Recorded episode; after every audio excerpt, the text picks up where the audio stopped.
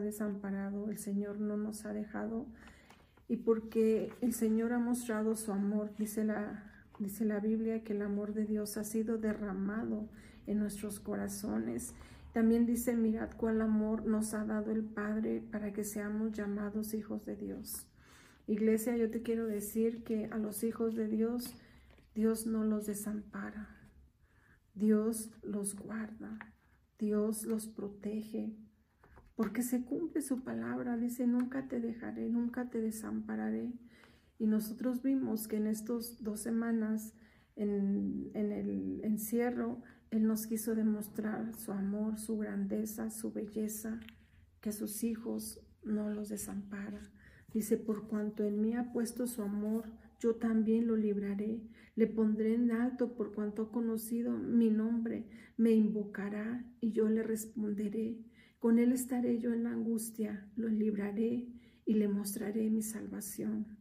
Y el Señor nos ha salvado de, todo este de todo este virus, no, no, no entró a nuestras vidas, no entró a nuestro hogar, es con oración, es con oración que ese virus fue echado de nuestras vidas y de nuestra casa, porque creemos que la palabra de Dios hasta estos tiempos está vigente, está viva. Iglesia, que en estos tiempos de desierto en tu casa pueda haber un oasis, un oasis de la presencia de Dios, un oasis de los ríos de su, de su, de su presencia, esos ríos que traen vida, esos ríos que traen sanidad. Yo, yo, yo soy testigo de lo que Dios ha hecho en nuestras vidas. Ningún, no, no, no le dio ni temperatura, ni tos, ni todos esos síntomas. Nada, ni a nosotros, ni a mi esposo, que la estuvimos cuidando, que la, estamos, la estuvimos atendiendo en todo este tiempo. Porque el Señor es fiel a su palabra, porque el Señor es fiel a sus promesas. Si es que iglesia, yo te animo a que en estos tiempos no desmayes, creas que tu, tu fe vaya aumentando porque el Señor se sigue manifestando a sus hijos, a su iglesia, a su pueblo. Yo deseo que, que, tengas eh, eh, esos encuentros con sus maravillas todos los días y cada mañana que tú puedas ver su misericordia, porque Dios es fiel, porque Dios nos ama, porque Dios está con nosotros en medio de estos tiempos de angustia. Dice, yo te voy a librar, yo te voy a librar. Y realmente el Señor es nuestro, nuestro guardador, el que, el que guarda nuestras vidas porque somos de Él.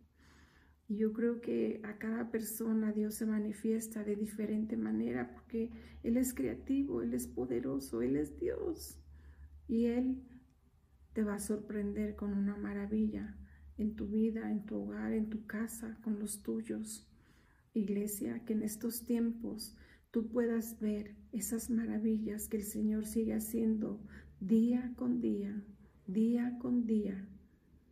Día con día el Señor se sigue manifestando.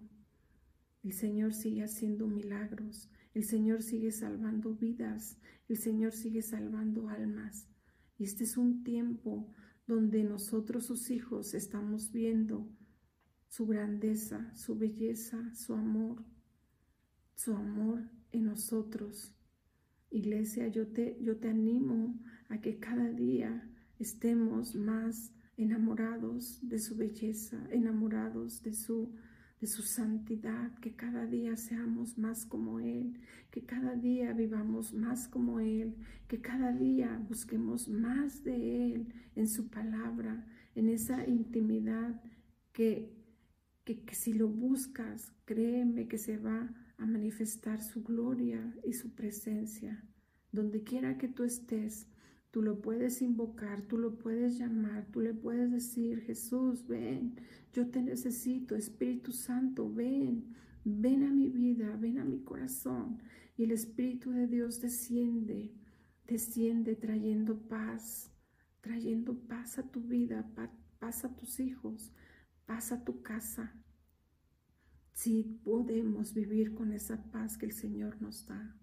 Iglesia, yo te animo a que tú lo sigas buscando ahí donde estás confinada, porque el Señor se sigue manifestando en los lugares apartados, en los lugares donde hay ese desierto, porque el Señor trae el oasis, el agua de vida, el agua de salvación, el agua de su presencia.